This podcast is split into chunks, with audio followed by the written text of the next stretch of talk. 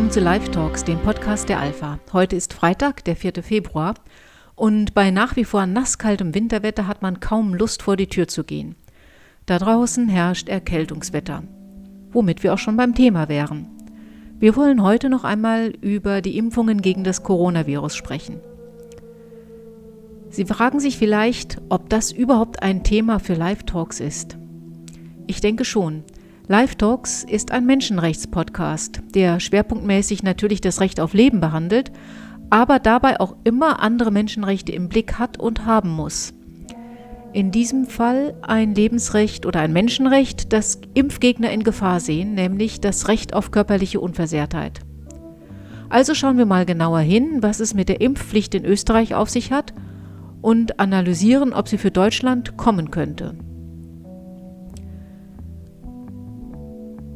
Seit Ende letzten Jahres ist Bewegung in die Pandemie gekommen. Trotz Maskenpflicht, 2G, 2G Plus und Boosterimpfung stecken die Menschen sich in Massen mit der Omikron-Variante des Coronavirus an. Laut Daten der Johns Hopkins Universität haben mittlerweile 12,3 Prozent der Bevölkerung die Infektion mit dem Virus durchlaufen.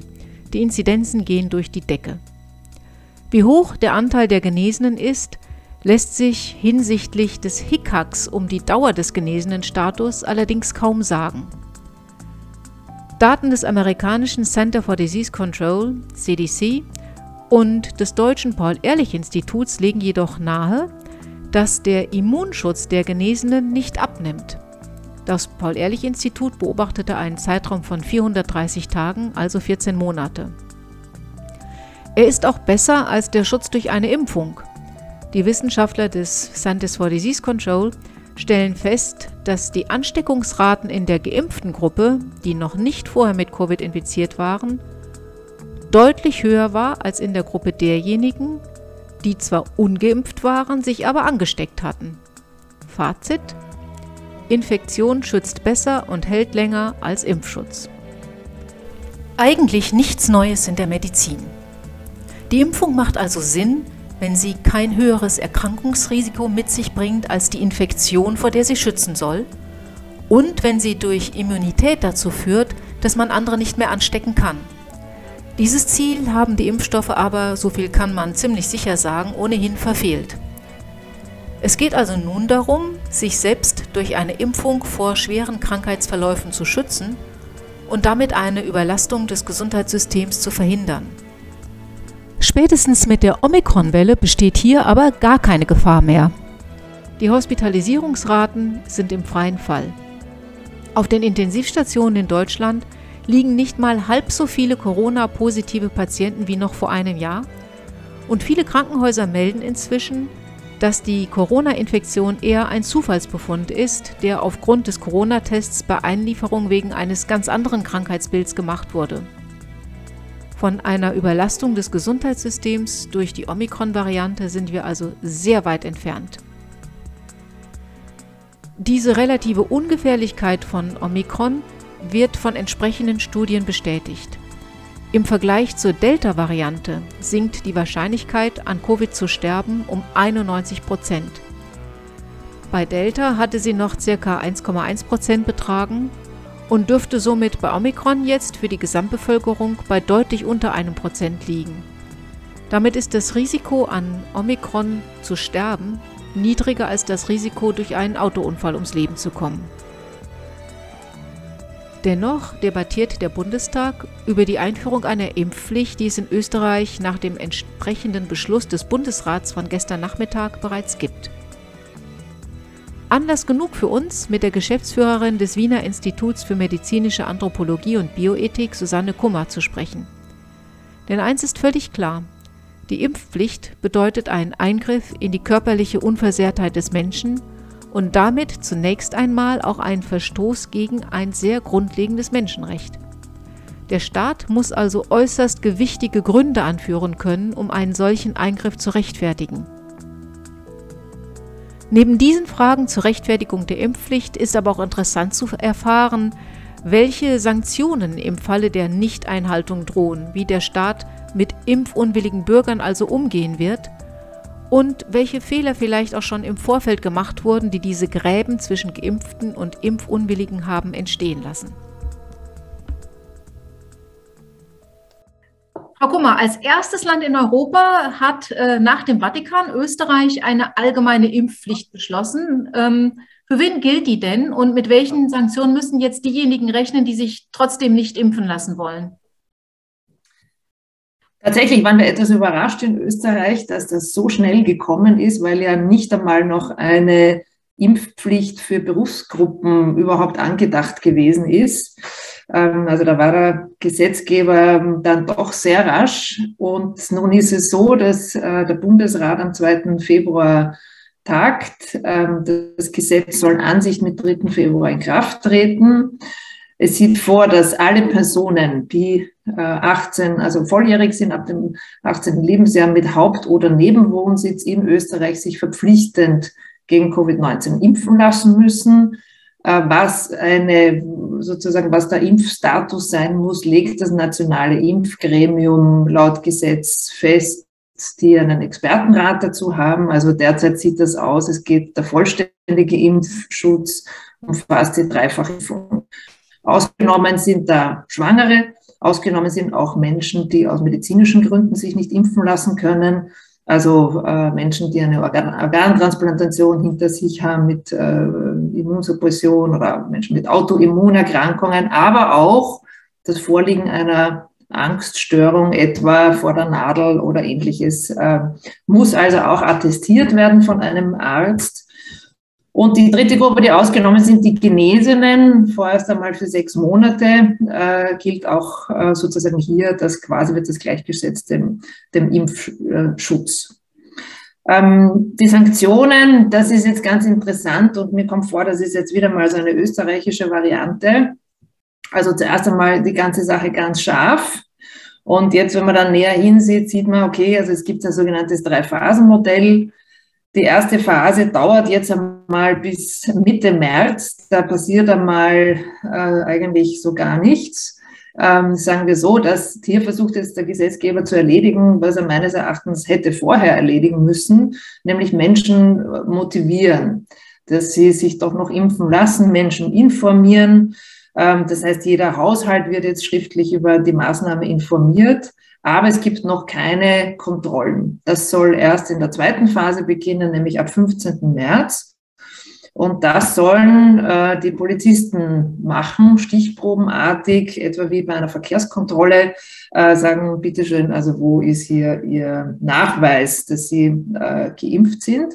Wenn äh, die betreffende Person keinen Nachweis erbringen kann, dann ist mit einer Verwaltungsstrafe zu rechnen.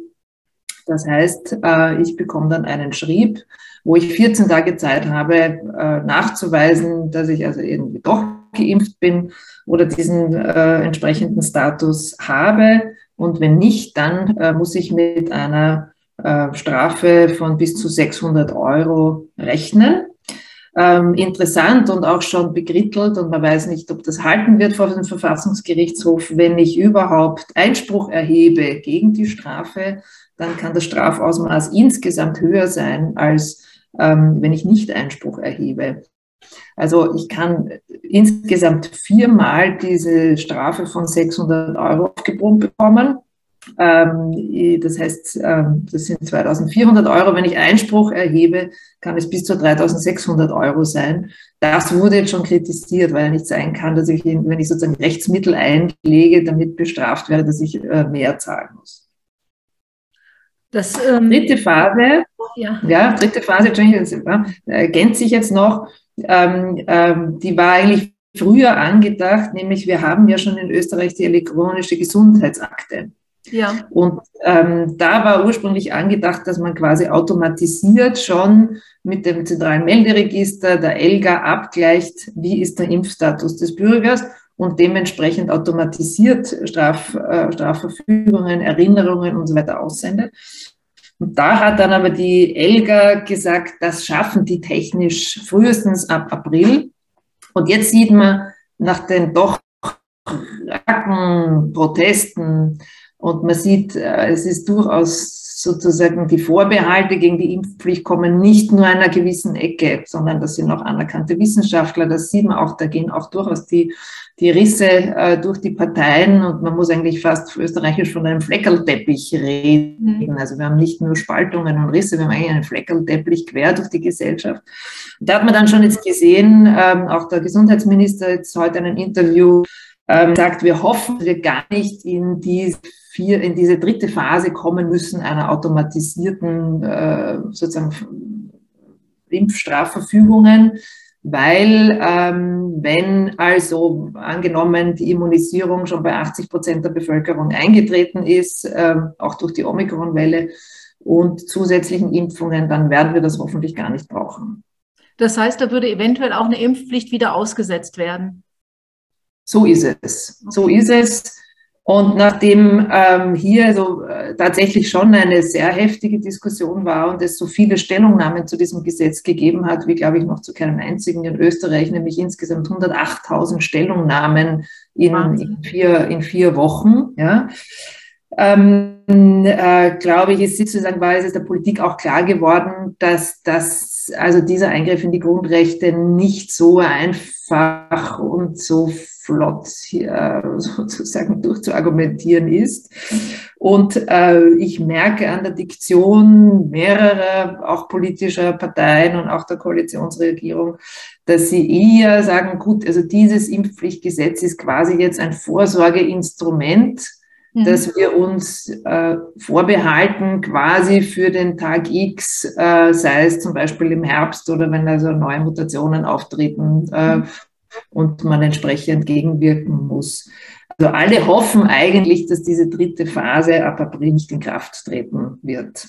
Ja, also selbst diejenigen, die dieses Gesetz ähm, so war, verfasst haben. Ähm, wie sieht es denn aus? Sie haben jetzt vorhin gesagt, dass es ein Impfgremium gibt, das ähm, festlegt oder festgelegt hat, wie der Impfstatus sein muss, damit man nicht äh, Strafe zahlt. Im Moment haben Sie gesagt, sind es drei Impfungen. Dieses Impfgremium könnte dann aber durchaus auch beschließen, dass es eine vierte Impfung geben muss, damit man den Status erhält. Ja, also auch, auch das wurde diskutiert, so ist es. Also wir haben natürlich hier äh, in dieser Pandemie ähm, und auch schon zuvor halt die, dieses ähm, durchaus ambivalente Verhältnis zwischen Wissenschaft und Politik, das kein einfaches ist. Ähm, die, die Wissenschaft kann warten, die Politik kann nicht warten. Ja, die Wissenschaft kann forschen, äh, die, wir, wir haben hier sozusagen, wir müssen Entscheidungen treffen in unsicheren Zeiten. Und ähm, ja, also es kann sein, äh, das, ist, das, das ist halt die Frage. Ja? Ähm, derzeit derzeit äh, heißt es, mit der dreifachen Impfung äh, ist einmal der vollständige Impfschutz gegeben. Okay. Ähm, jetzt haben Sie schon ein bisschen was dazu gesagt, dass äh, wer dafür zuständig sein soll, dass diese Sanktionen dann auch greifen. Offensichtlich ist es also dann die Polizei, die kontrollieren soll oder eben dieses äh, automatische System. Ähm, was bedeutet das jetzt konkret für die österreichischen Strafverfolgungsbehörden? Nehmen wir mal an, dass es bei diesen 30 Prozent Ungeimpften bleibt, die dann einfach sagen, nö, ich zahle nicht. also das ist ein, ist ein Riesenproblem, wo sich schon äh, vor äh, dem Beschluss im Nationalrat äh, die Richter und die Staatsanwälte in Österreich sehr besorgt gemeldet haben und gesagt haben, also wir, wir fordern eine Verdopplung des Personals, vor allem im Verwaltungsbereich weil äh, man berechnet für das Jahr 2022 mit 1,8 Millionen Strafverfügungen. Und ähm, das bleibt bei den Bezirkshauptmannschaften äh, hängen. Ja? Äh, wenn, wenn man dann noch sagt, das sind hunderttausende Verfahren, weil die Leute säumig sind, weil sie nicht zahlen, ähm, dann, äh, weil sie widersprechen, weil sie Einspruch erheben. Also das sind, das, da rechnet man eigentlich mit massenhaften Verstößen gegen die Impfpflicht, ein, ähm, ein riesiger bürokratischer Zusatzaufwand. Und, und die sind also sehr unglücklich eigentlich drüber, ob das überhaupt handelbar ist. Weil wenn die, also wenn, wenn das nicht handelbar ist, dann droht natürlich die Gefahr, dass diese äh, Verfahren nicht im zeitlichen Rahmen abgewickelt werden und diese Impfpflicht sozusagen ein Papiertiger bleibt. Ja. Hm. Ähm, jetzt äh, hat ja der Staat versucht, so ein paar Anreize auch zu setzen, damit äh, auch der Druck etwas verteilt wird. Einer dieser Anreize ist der Gemeindebonus. wo man dann offensichtlich darauf setzt, dass ähm, ja, der, der Druck der Freunde, Bekannte, der Vereinsmitglieder und so weiter ein bisschen hilft. Also, so wie ich das verstanden habe, bekommt eine Gemeinde bei Erreichung einer Impfquote von 80 Prozent einen finanziellen Anreiz. Ähm, wie ist das eigentlich ethisch zu bewerten, wenn der Staat diesen Druck abgibt auf, ähm, ja, ich sag mal, Freunde, Nachbarn, Bekannte und Vereinsmitglieder? Also ich sehe seh das persönlich sehr kritisch. Wir, wir haben sozusagen jetzt schon ja, diesen, die, diese Spaltungen und Risse in der Gesellschaft. Wir, wir erleben Ausgrenzungen, wir erleben das neue Phänomen von sozusagen Sündenböcke müssen herhalten bis hin zu Mobbing äh, in Schulen. Also das sind traurige Entwicklungen. Und wenn wir jetzt gerade sozusagen anfangen, in kleinen Gemeinden mit, mit Prämien zu locken, äh, weil äh, dann heißt es ja, also nur so können wir uns jetzt für den Kindergarten die neue Sandkiste leisten oder ich erfinde jetzt irgendwas, ja, kann die Stadtbibliothek erhalten werden. Also das, das halte ich, äh, also da halte ich die, diese Verknüpfung halte ich für sehr problematisch, weil weil das einen großen sozialen Druck bedeutet und, und Ausgrenzungen verstärkt. Und man muss schon auch sagen, also letztlich das ja irgendwo ein, ein sagen wir, ein, ein Eingeständnis in das Unvermögen der Kommunikation der, der Politik und der Gesundheitsbehörde bis jetzt ist, äh, wenn, wenn sie nicht gute Gründe anführen kann, warum, äh, warum es gut ist, sich impfen zu lassen.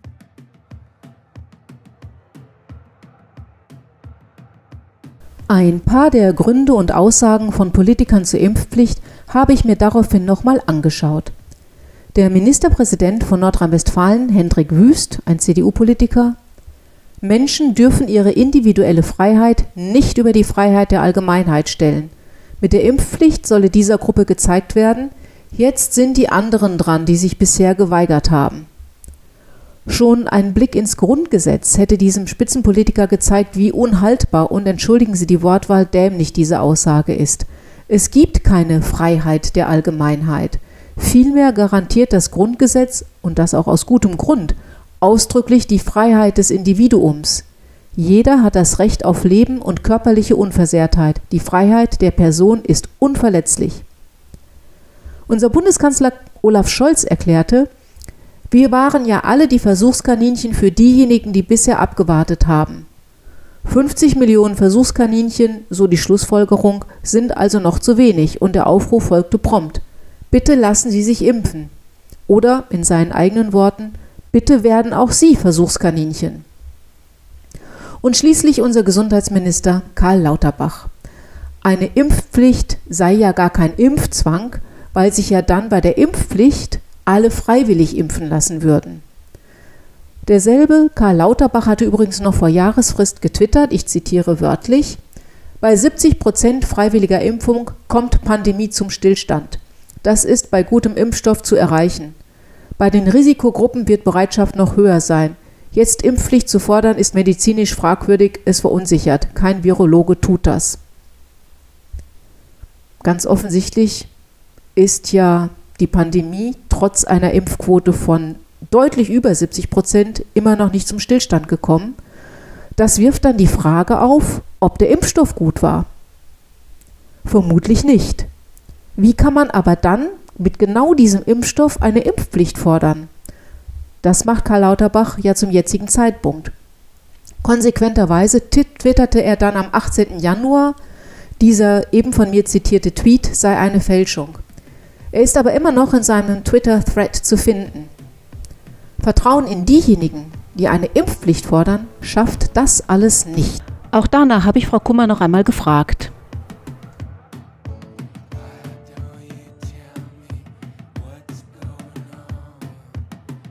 Beide bringen Argumente vor. Ähm, der Staat, äh, in unserem Fall jetzt der erste Staat in Europa, sozusagen will das mit Sanktionen äh, durchboxen. Ja.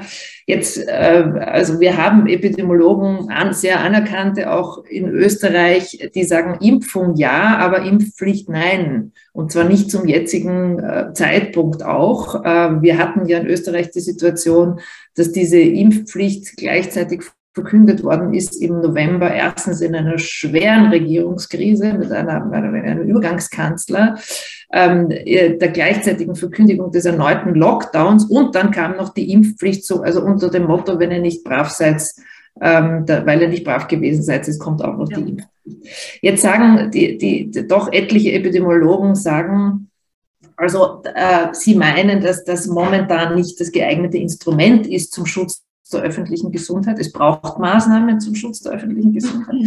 Aber äh, wir sehen durch die, äh, und das war ja im November noch nicht klar, wie sich die ganze Omikron-Variante, äh, wie sich das auswirken wird. Und jetzt sehen wir im Jänner, ähm, dass, dass wir quasi eigentlich durch Omikron zu einer Immunisierung der Bevölkerung kommen, wie sie vorher noch nicht gewesen ist. Also wir haben jetzt erst äh, vor wenigen Tagen eine neue Modellrechnung äh, eines der Mitglieder auch in dieser GECO-Kommission, ähm, ein Simulationsforscher, der sagt, wir haben eigentlich 20 Prozent der Immunisierungen im Jänner aufgeholt durch Impfungen durch Geimpfte, die äh, sich infiziert haben und äh, quasi wahrscheinlich möglicherweise sogar noch eine bessere Immunisierung, Immunisierung jetzt haben und durch 16 Prozent Ungeimpfte, wo halt das Omikron jetzt durchrastelt, wenn man das so sagen kann. Ja.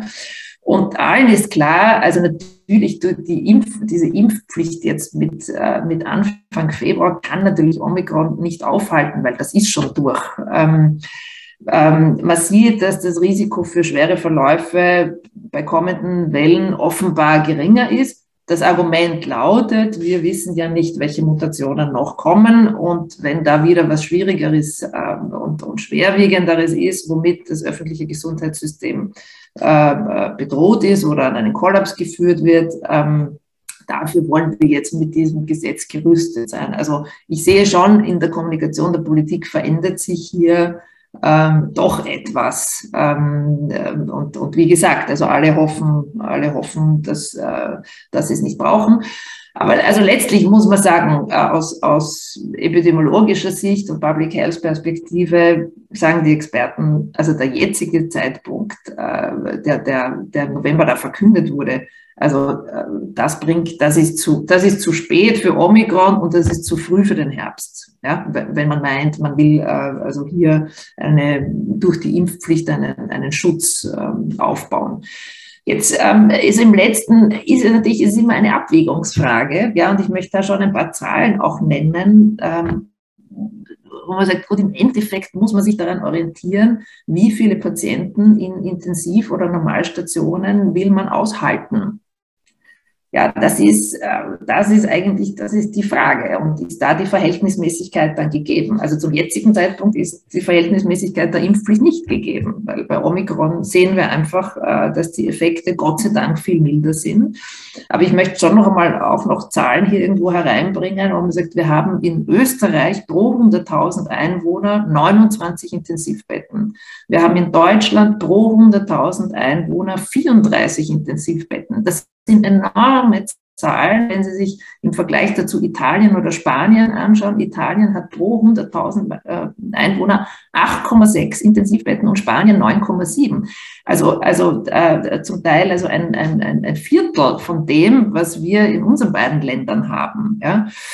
Und ähm, Gut, also und, und quasi, äh, gut, in Spanien sind sehr viele Menschen geimpft, aber die Impfpflicht ist dort in dieser Form jetzt auch kein Thema. Ja? Also das wird man sich, das wird man sich halt überlegen müssen. Das ist das eine. Natürlich kann man auch sagen, gut, man könnte sagen für bestimmte Berufsgruppen ähm, oder äh, auch, und das wäre ja auch ein Ansatz zu sagen, gut, eine Impfpflicht wirklich für die Risikogruppen. Wir haben, wir haben das ganze Thema der personalisierten Medizin. Ja, wir haben in der Krebstherapie es immer mehr im Sinne von zuge, zugeschnitten auf das Individuum. Also quasi, warum, jetzt, warum sich jetzt alle impfen lassen müssen, auch jene, die nicht zu den Risikogruppen gehören, das braucht schon einen enormen Argumentations, äh, hat einen Argumentationsbedarf. Ja. Und man könnte natürlich auch sagen, gut, also jemand, der ohne Impfung typischerweise auch nicht auf die Intensivstation kommt, warum, warum sollte der das individuelle Risiko eingehen? Ja? Und umgekehrt, ja, was weiß ich, Menschen ab 60 plus und mit Vorerkrankungen, für die ist wahrscheinlich der individuelle Nutzen ähm, ein, ein größerer. Also das, wir sind eigentlich schon in der Frage, was, was spricht dafür, ja, was spricht dagegen äh, zum Thema Impfpflicht. Ähm, also ich glaube schon, man kann aus ethischer Perspektive kann man schon sagen, es gibt sowas wie eine grundsätzliche Legitimität ja, einer staatlich verordneten Impfpflicht. Aber diese setzt voraus, dass die Maßnahmen verhältnismäßig sind und dass mit keiner anderen Maßnahme dasselbe Ergebnis zu erreichen ist. Und genau in dem Punkt herrscht eben Uneinigkeit. Ja, ich denke, das, was äh, die Menschen umtreibt, diejenigen, die sich jetzt eben nicht impfen lassen wollen, äh, ist vor allem auch die Frage des zur Verfügung stehenden Impfstoffes. Also wir haben ja äh, in Deutschland die Impfpflicht gegen äh, Masern. Da hat es nie Aufreihe gegeben, da hat es keine Proteste gegeben. Gut, sicherlich auch ein paar, aber die meisten Menschen haben gesagt, ja klar, Masern machen wir. Ähm, jeder lässt sein Kind gegen Masern impfen oder fast jeder. Ähm, das ist jetzt halt bei diesem Impfstoff anders. Da gibt es eben doch wesentlich größere Bedenken seitens der Bevölkerung, weil tatsächlich ja noch niemand weiß, wie die Langzeitfolgen sind. Und weil man eben auch weiß, ähm, dass es da auch zu Todesfällen im Zusammenhang mit der Impfung gekommen ist. Ähm, was mich so ein bisschen umtreibt, ist die ethische Bewertung der Tatsache, dass ein Staat, wenn er eine Impfpflicht verordnet, bei einem Impfstoff, bei dem er weiß, dass es zu Todesfällen kommt, ähm, was, was macht der? Wird, der? wird der Staat da zum Täter? Kann man das so formulieren oder ist das, ist das etwas, wo er sagt, ja gut, äh, müssen wir halt in Kauf nehmen? Gehört dazu. Ah, schwierig. Also eine, eine, also eine, ist eine ganz schwierige Frage. Also erstens glaube ich, äh, tatsächlich hat die, die äh, Politik große Fehler gemacht, äh, indem sie äh, sozusagen diese Angstkommunikation in Bezug auf, auf Corona also über, über, übertrieben hat auch. Ja. Äh, mit Angst mache ich irgendwie die Masse lenkbar und das war keine kluge Strategie, weil also man eben nicht damit gerechnet hat, dass ähm, wir hatten ja sozusagen schon zuvor ähm, äh, wir hatten schon zuvor also Probleme im, im, Vertrauen überhaupt in die Institutionen, ja. im Vertrauen in die Politik. Ähm, also quasi, ähm, das ist das, also diejenigen, wo man sagt, das hat sich noch einmal bestätigt dann für die, sagt man, denen kann man doch nicht vertrauen. Also eigentlich wäre die Aufgabe, ähm, Unsicherheiten zu kommunizieren, ohne das Vertrauen zu verlieren. Das wäre eigentlich die große Kunst. Also ehrlich zu sein in der Kommunikation. Ähm, und, und man sieht auch, und da haben sich einige Ethiker in Australien auch wirklich äh, diese, diese Frage gestellt, die auch gesagt haben, ähm, also man sieht, ähm, man, man kann, es gibt keine direkte Korrelation zwischen Impfpflicht und einer hohen Durchimpfungsrate. Das, äh, das hat man auch gesehen in, in Italien bei, den, bei der Durchsetzung oder bei, der, beim Versuch einer Durchsetzung. Also ich, ich habe jetzt mit diesem, sage ich einmal, sozusagen, wenn ich die Peitsche in die Hand nehme und die, die mir eh schon nicht vertrauen, erreiche ich auch nicht wirklich ähm, ja. mein Ziel. Ja? Wenn Sie sagen, ist jetzt, da, ist jetzt der Staat sozusagen, macht er sich schuldig an Todesfällen? Also ich muss schon sagen, ich meine natürlich, das ist jetzt vielleicht irgendwie sehr, sehr gewagt, ja, aber natürlich, ich, also wir hatten, glaube ich, letztlich, also ich gebe Ihnen recht, Nebenwirkungen, ich gebe Ihnen recht, sicher, ja, auch Todesfälle. Trotzdem muss man sagen, im Vergleich zur Entwicklung von anderen Impfstoffen, wo wir profitieren heute, ja, haben sich, äh, also letztlich ist es scheint mir doch mit einem geringeren Risiko behaftet, ja, als in früheren Zeiten. Also wenn man sich anschaut, die Bocken, ja, wenn man sich also das, direkt vom Tier da in, in, in subkutan eingespritzt hat, ja, also was da abgegangen ist an, an Todesfällen, an Experimenten direkt am Menschen, bis hin, ich weiß nicht, die Röntgenstrahlen, ja, ähm, also sozusagen, wo immer sich Menschen irgendwo ausgesetzt haben und auch andere ausgesetzt haben, die dann zu Todes gekommen ist und daraus hat man gelernt, ja. Also das natürlich, das ist natürlich sehr hart, äh, was ich sage, ähm, und äh, bin ich natürlich auch angreifbar, aber ich, ich, ich, ich fürchte, ohne sozusagen ohne Risiko gibt es auch keinen Fortschritt. Ja? Nur das, was ich vermisse, ist mh, beispielsweise etliche Pathologen, die gefordert haben, wir wollen eine Obduktion äh, der Patienten, die Covid gehabt haben. Äh, wir wollen ja lernen. Wir, ähm, was, ich, was ich zum Teil auch vermisse, ich weiß nicht, wie das in Deutschland ist, in Österreich durchaus ein Problem, ähm, ein, ein, doch äh, zum Teil ein Druck auf Ärzte, äh, Nebenwirkungen nicht zu melden oder wenn man dann, das weiß ich auch aus dem eigenen Bekanntenkreis, ja, der 17-jährige Sohn eine Thrombose bekommt, eine Woche äh, nach der Impfung, äh, war durchaus vorbelastet, aber trotzdem war das natürlich heavy. Ähm, und auf die Frage, dem Arzt doch zu sagen, ob das nicht mit der Impfung zusammenhängen könnte, der meint, na, so, mit der Impfung, ja, also da muss man sagen, da, da wird natürlich nicht Vertrauen gewonnen, dass ich sage, natürlich musst du das melden, weil, weil wir wollen ja das Ding verbessern. Ja? Ähm, also da, wo ich äh, sozusagen irgendwie die, das, das, also das, irgendwie das Problem, das Problem sehe, ja, also Misskommunikation durch die Politik. Jetzt äh, quasi zieht die Politik die Zügel an durch die Impfpflicht ähm, und, und quasi die politischen Versäumnisse äh, in einer Kommunikationskultur, äh, die, die vielleicht noch mehr Menschen gewonnen hätte, ja, versucht man jetzt also abzuwälzen auf die Gruppe der, der Ungeimpften, die man dann bestraft und die man irgendwie zu Sündenbocken macht, äh, wenn sie sich nicht überzeugen lassen. Das, glaube ich, ist, ist hochproblematisch. Ähm, wir haben hier in unserem Impf, äh, also in unserem Beratungsgremium hier in Österreich für die Politiker, die sagen zum Beispiel ganz klar, auch als eine Aufforderung an die Politik, also wenn ihr so eine Impfpflicht macht, dann müsst ihr ein ganzes Maßnahmenbündel auch dazu machen, sonst hat das keinen Sinn. Und eine der, der geforderten Maßnahmen ist eine verpflichtende Beratung, ein verpflichtendes Beratungsgespräch, eine ärztliche Aufklärung. Und die 45 Minuten dauern muss.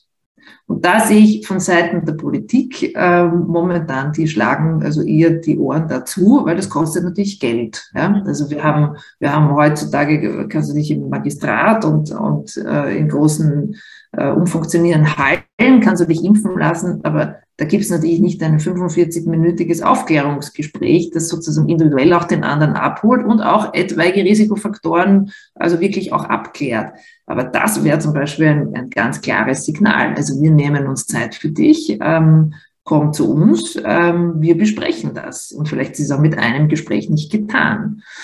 Also da ähm, sagen wir, muss ich sagen, gut, da ist, fürchte ich wirklich diese Impfpflicht einerseits also zum jetzigen Zeitpunkt überschießend und, und nicht unbedingt das äh, Politikinstrument ähm, der Wahl. Ja? Weil, weil, also wenn das Vertrauen fehlt, dann, dann kann dieser Zwang auch nach hinten losgehen. Ja. Und, und, und Menschen also empfinden das noch zusätzlich als Bedrohung, ja? wenn, äh, wenn hier also Eliten quasi für mich bestimmen, ähm, äh, wie, wie mein Bio politischer Status zu sein hat ja, und meinen Eingriff in meine, in, in meine körperliche Unversehrtheit.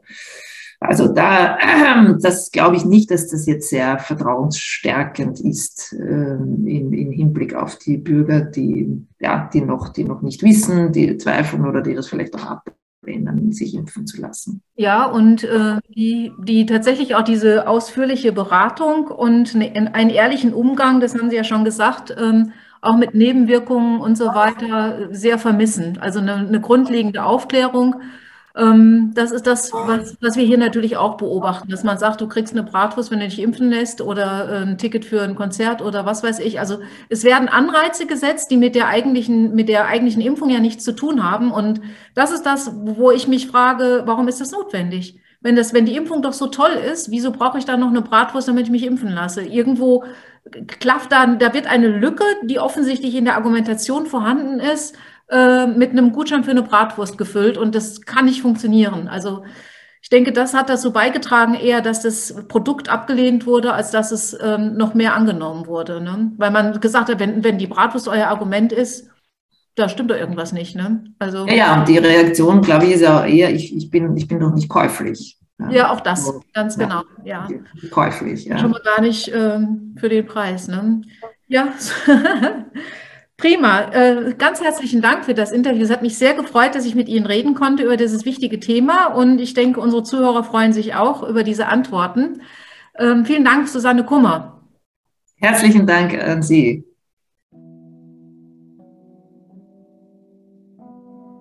Die Gräben sind tief und die Schuldzuweisungen immens.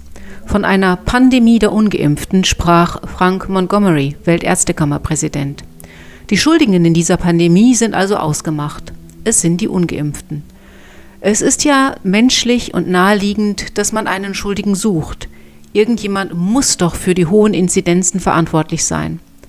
Dabei war schon seit Monaten klar, die Impfung bewirkt keine sterile Immunität. Alle Geimpften können weiterhin andere anstecken. Die Entscheidung, Geimpfte ohne Test weiterhin am gesellschaftlichen Leben teilhaben zu lassen, ungeimpfte mit negativen Test dagegen in den Lockdown zu schicken, war daher, ich kann es nicht anders sagen, schwachsinnig. Die Tarnkappenbomber der vierten Welle sind die ungetesteten Geimpften. Wie gehen wir nun mit dieser Erkenntnis um? Wie gehen unsere Medien damit um? Was sagt die Politik? Mit jeder Woche, der wir der Impfpflicht näher rücken, wird der Ton rauer. Angesichts des nahen Siegs wäre doch zu erwarten gewesen, dass die Freunde der Impfpflicht milder gestimmt sind. Aber das Gegenteil scheint der Fall. Sie schalten noch einmal einen Gang hoch, ganz so, als seien sie von der Angst gepackt, es könnte doch noch anders kommen.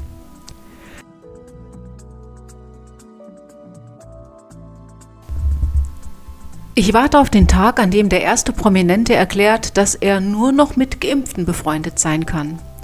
Wir sollten uns doch bitte im Privaten möglichst nur noch mit Geimpften treffen, rät die Berliner Gesundheitssenatorin. Ungeimpfte sind die neuen Aussätzigen.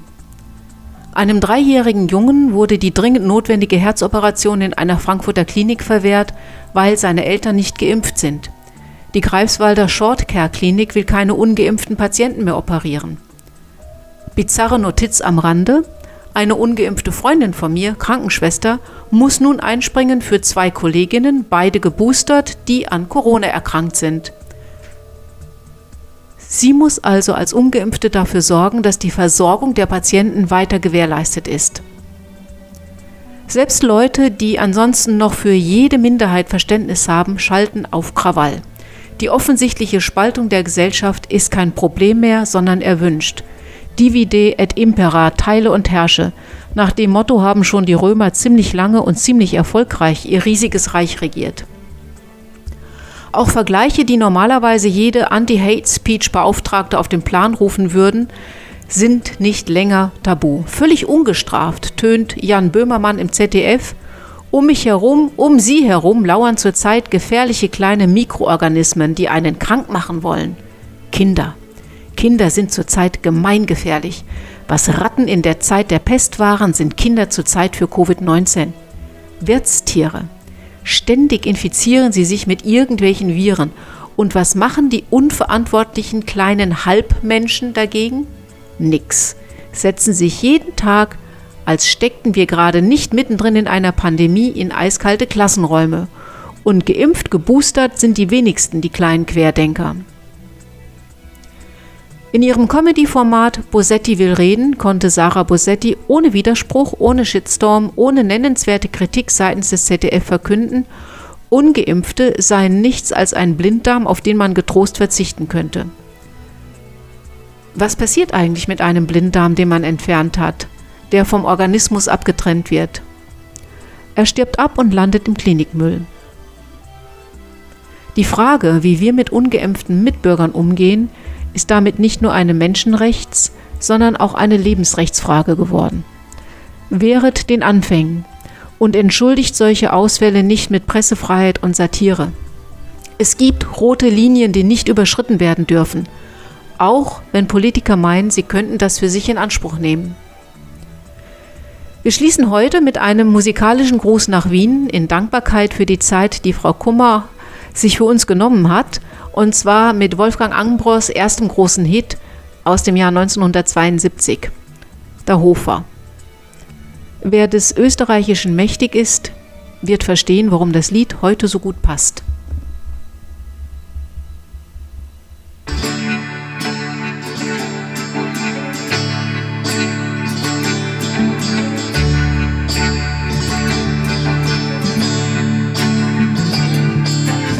Ja, da liegt der Leiche, mir rinnt das Blut drin, denke ne.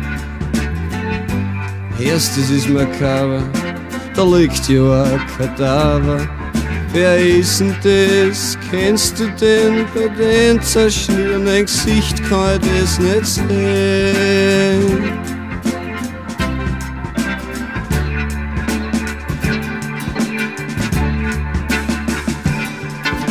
Der Hofer war es vor 20 Jahren, der schaut mir so verdächtig aus.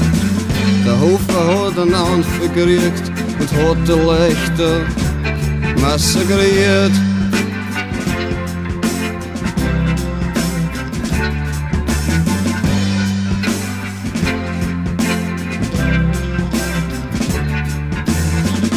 Da geht er raunen durch die Leute und jeder hat sich verrät. Der Hofer weiß, der Sündenbock, der Hofer, den was keiner mag. Und der Haufen bewegt sich viere hin zum Hofer seiner Türe. Die schreiende Leute kommen aus mir, der aus ist heut.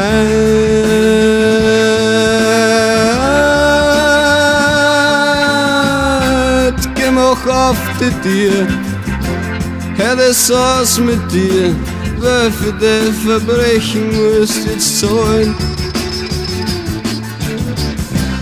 Geh komm aus da, mit randet Gul, weil du hast keine Freunde, dat Stangen haben. Mechel mir der Leid, schenkt er das, den zweite geschwinder, erst was glaubst, erst so Hofer kommen's raus.